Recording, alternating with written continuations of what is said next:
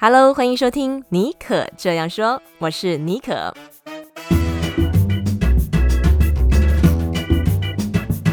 为你注满创意动能，你也可以这样说。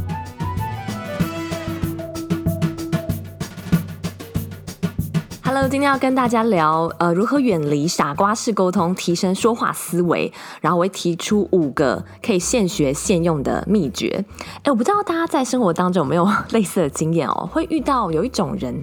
他说话啊，讲着讲着，然后就嗯、自顾嗯、自言自语，进入一种自嗨模式。或者是啊，还有另外一种人，他是哎常常会打断你的话，完全不让你把话说完。那我我是蛮怕碰到这种人的，但是就是呃，工作和生活当中不免会遇到。那我最近呢，其实看了一本书，呃，是由樊登老师所出的，嗯、这样沟通九成的问题都能解决啊，诶，让我去理解为什么有人讲话会这样，嗯、自言自语啊，然后不给对方说话的空间哦。其实我们刚刚讲到这两种状况哦，都是所谓一种进入傻瓜式的沟通，也就是说呢。他只在乎自己的感受，不给对方说话的空间，也不管别人是不是认同啊。那嗯，所以今天啊，我就想要针对嗯，我最近读到这本好书，嗯，这样沟通九成的问题都能解决啊，来跟大家谈谈要如何呃有效提升我们的沟通力。那这本书呢，是由樊登读书的创办人所写的。那樊登老师除了非常擅长说书，也是讲师和沟通专家。我自己也有 follow 他的樊登读书会。那今天的节目很精彩哦，因为我们不但会分享这个可以现学现用的这些绝招之外哦，也非常感谢皇冠文化，我们会送出这本好书。那有兴趣得到这本书的人哦，也可以到我的脸书和 IG 去看置顶的参加办法。这本书分享了如何有效提升沟通力的十个层面哦，每一个主题都有配合实际的案例和对话情境，我觉得蛮好上手的。那我觉得这本书我看下来特别比较特别一点是哦，它针对沟通的思维模式和心理层面做了深入的爬书。那因为其实如果我们搞不清楚自己说话的惯性思维和背后呃沟通的真实目的啊，然后就想要直接运用一些呃沟通的技巧，其实嗯、不太可能，而且也会卡卡的。那这阵子啊，我有发现自己在沟通上有一些需要调整的地方。就我先生有时候会说我可能比较热情，然后有时候跟他分享我的嗯在工作上面的一些近况的时候，会呃比较会嗯自言自语一点，然后会忘了就是说呃也是要倾听他说话。对，那透过在读这本书的时候，我有。是去意识到，更加意识到自己这个部分，然后做出了一些改变。好，那今天呢，我就会挑出三个在书中我自己最有感的三个沟通秘诀跟你分享。如果你想要改变你的说话思维，远离傻瓜式沟通，相信今天的内容可以带给你一些启发哦。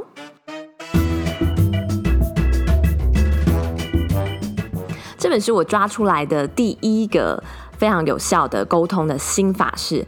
洞悉沟通内容背后的真正需求。诶，这就很有意思哦，因为其实沟通会出现问题啊，通常都是双方的需求不清楚，或是得不到满足。那这个时候呢，只有停下来去关注对方言语和行为背后更深层次的一个需求。才能比较好的去理解对方、哦，呃，比如说在职场上面啊，员工可能呃会跟这个老板要求加薪啊，这个是常见的场景。那老板呃不想答应的话，就会挑剔啊，这个员工他的案子做得不好啊，达不到这个加薪的标准。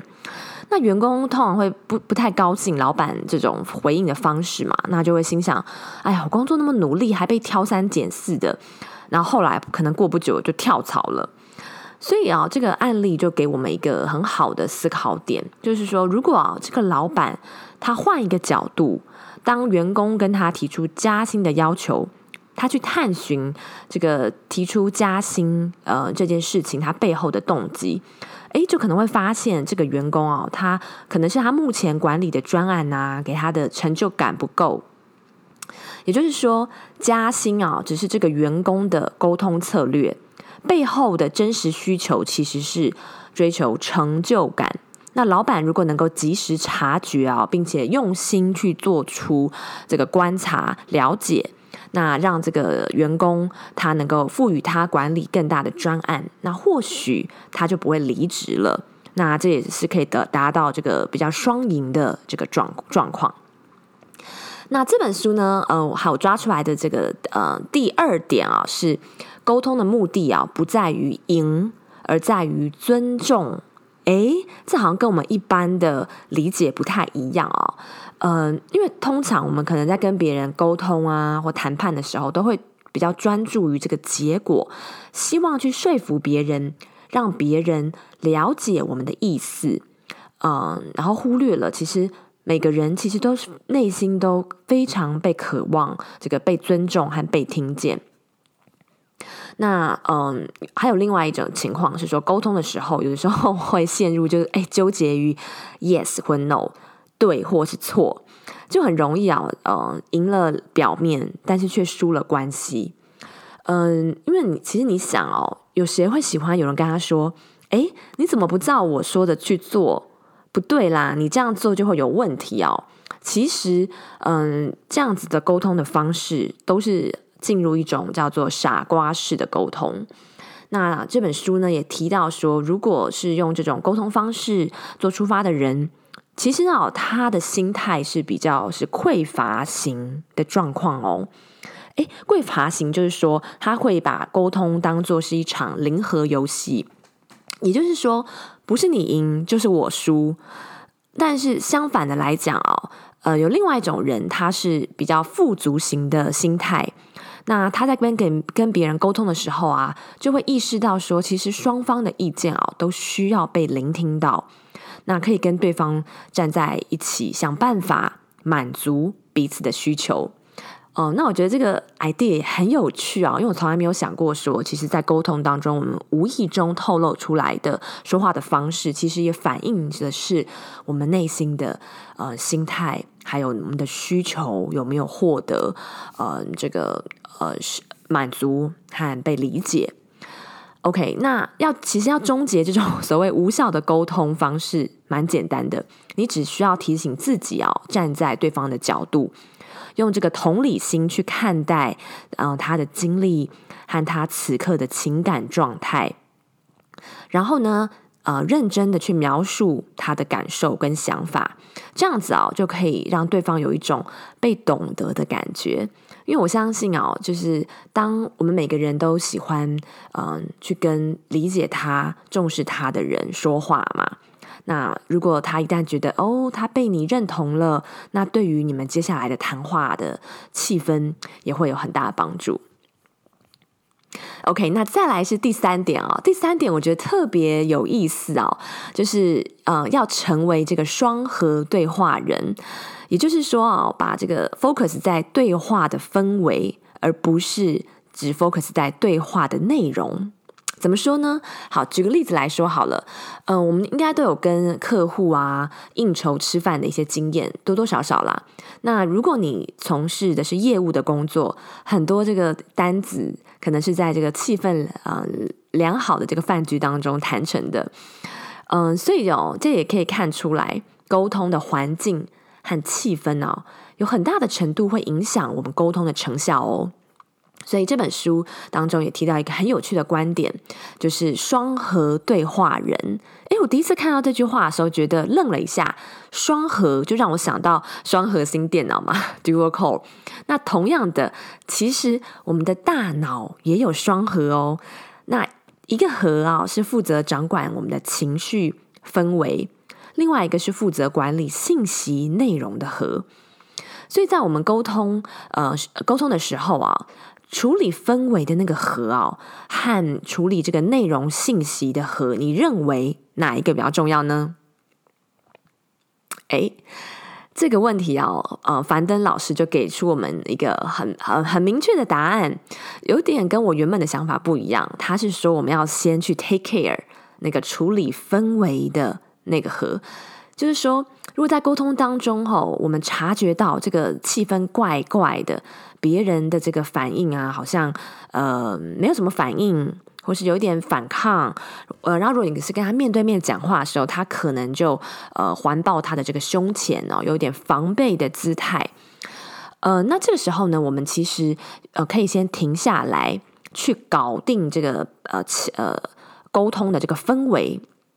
去处理这件事情啊，然后再回来去继续沟通我们想要传达的这个资讯啊内容。那呃，举个例子。比如说，工作当中哦，有的时候就会遇到有些人讲话比较不讨喜，那他的说话方式可能就是比较夹枪带棒，或是会无意识的带有负面情绪的口头禅，例如想说，嗯，我早就说过是这样啊，那诶，你怎么不这样那样？点点点。那我我我个人是觉得，我跟这样子的碰到这样子的人的讲话方式，会让我比较会有压迫感啦，不太舒服。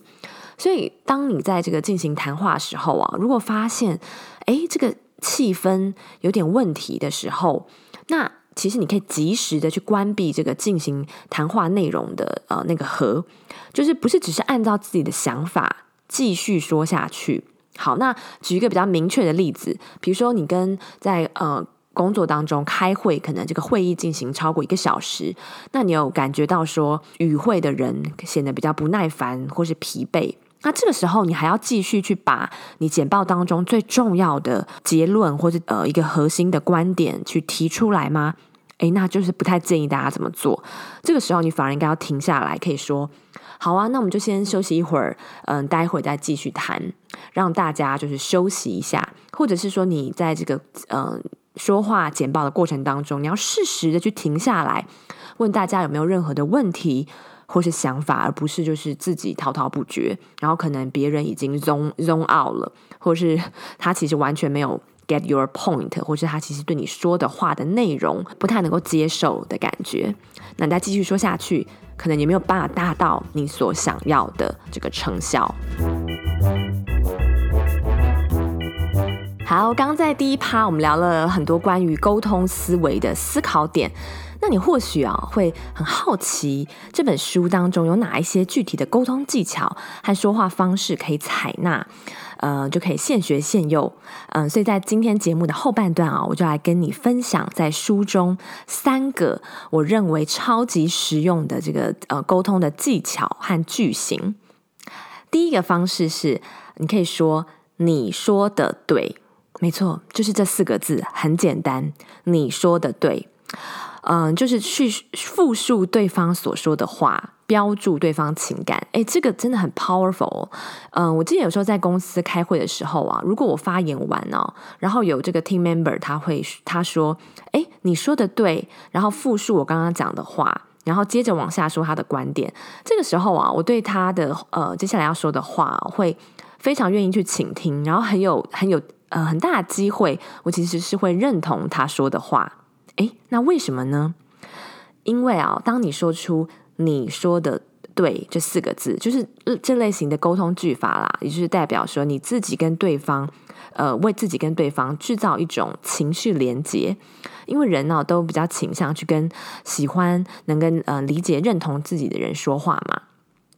那这种方式啊，特别适合运用在沟通气氛出现状况的时候，还有对方情绪比较激动的时候。这个时候，你如果马上说一句“你说的对”，然后重复他刚刚讲的话，再留一点时间啊，给对方让他缓过来。通常啊，其实他的情绪都会被安抚下来，然后也愿意重新开启跟你对话的窗口。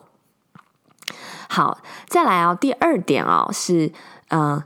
可以运用“我观察到”“我听到”这样子的句型。这个“我观察到”“我听到”这个句型啊、它是呃只讲事实，不带批判。因为有的时候啊，呃，我不知道你有有没有这种感觉，我们很不容很容易啊，可能一不小心就把我们的情绪嗯、夹带进来，并且加入一些主观的批判。特别啊，是会发生在我们跟我们身边最亲的家人，呃，例如哦，比如说，呃，我我常常看到的这个状况是说，可能一个先生呢、他比较晚回到家，那太太如果第一句话就跟他说：“诶，你怎么又那么晚才回来啊？那不如不要回来算了。”那两个人就很有可能会大吵一架，甚至甚至要离婚嘛。但是这个时候，如果太太她这么说，诶，我观察到你这周每天超过七点回到家，是最近工作比较忙吗？诶，那这两个说话的方式哦，就完全不一样。这个切入点，因为其实呃，就是太太就是希望先生呢能够早一点回家陪他，但是他用这种两种截然不同的开场白哦，会得到呃 totally different 这个反应。呃，因为你们发现了没有？第第一种说话方式啊、哦，他是在这个沟通都还没有开始之前，就直接加入他的这个批判贴标签。那就很容易啊，去触怒对方，产生矛盾。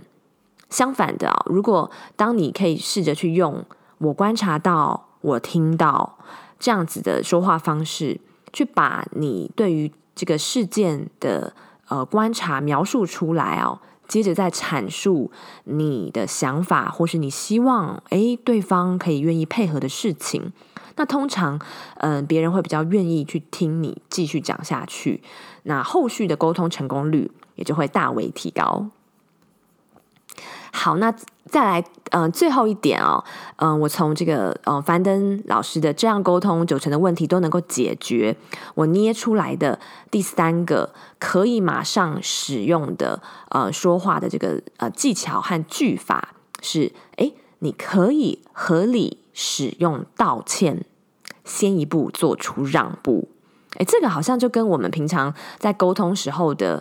呃一般的惯性思维和了解不太一样哈。呃，因为其实我自己是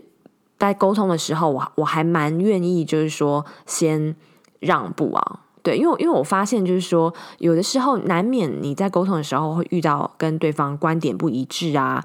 呃，甚至说诶。对方不不，有的时候可能就跟我们最最亲的家人，跟跟先生，有的时候讲一个东西，可能会不小心，就难免嘛，就是偶尔会诶呃，让对对方会进入一个好像情绪比较失控、被激怒的状况。那如果你这个时候呢，你继续火上加加浇油，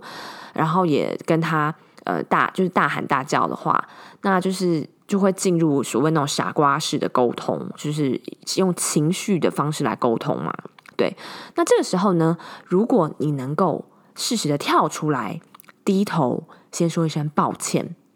就会产生非常不同的效用。那呃，你可以说，比如说，就说嗯，真的很抱歉，呃，我不是故意这样做，或者是说我刚刚的话不是有心的，希望你能够原谅我。对，那我有蛮多次都在跟我老公快要不小心要吵架的时候，我马上及时的说出 sorry，然后让步，呃，然后让我们就是不会就真的去吵架。对，所以我觉得呃这个方式我也有用在就是呃一些很重要的朋友身上，有时候跟很熟的朋友讲话会比较直接嘛。对，那你讲出来的话其实不是有心的，那你发现了之后赶快去道歉，去承认。那其实呃就可以避免去产生一些呃进一步的误会。好，那另外一个呃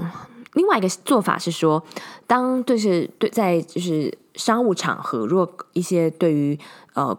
你们要沟通的这个主要的关键事项、哦、产生这个分歧，没有办法再继续往前推进的时候，这个时候呢也绝对要暂停这个争议的话题，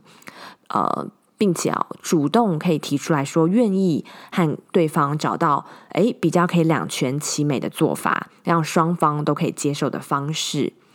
对，所以呃这样子适时的提出来啊，就让对方知道说，诶你是这个很有诚意的去帮对方嗯着想，然后取得一个双赢两全其美的方式。那通常这个情况啊，对方的态度就不会那么强硬了。那你们的对话也可以继续下去。希望你会喜欢今天的节目啊！今天我做了一个比较不一样的尝试，呃，用像是类似分享心得说书的方式来录制这一集。那如果我们能够掌握有效的沟通的思维和方式，其实对我们的跟人的关系啊，还有在工作以及跟呃日常生活当中的许多地方哦，都会 make a lot of difference。OK，那也不要忘了哦，就是呃，我们现在有送大家这本书，想要得到这本书的朋友，也欢迎现在马上到我的脸书和 IG 去看这个置顶的参加办法。好，那我也很希望大家可以呃跟我分享，你喜不喜欢今天这样节目的形式，或是未来你想要听我讲呃分享其他书的心得吗？或生活的近况，都可以私讯到我的 IG 上面，呃，脸书也可以啦。那我现在还蛮多时候会用呃 IG 的限动啊，分享我日常生活的一些 update，呃比较及时的一些更新。那如果大家有兴趣的话，也都可以呃 follow 我的这个 IG。好，脸书那边也会更新，但是，可能在内容上面的话，就会是比较不一样。好，那我们就下次再见喽！祝福大家有美好的一周，拜拜。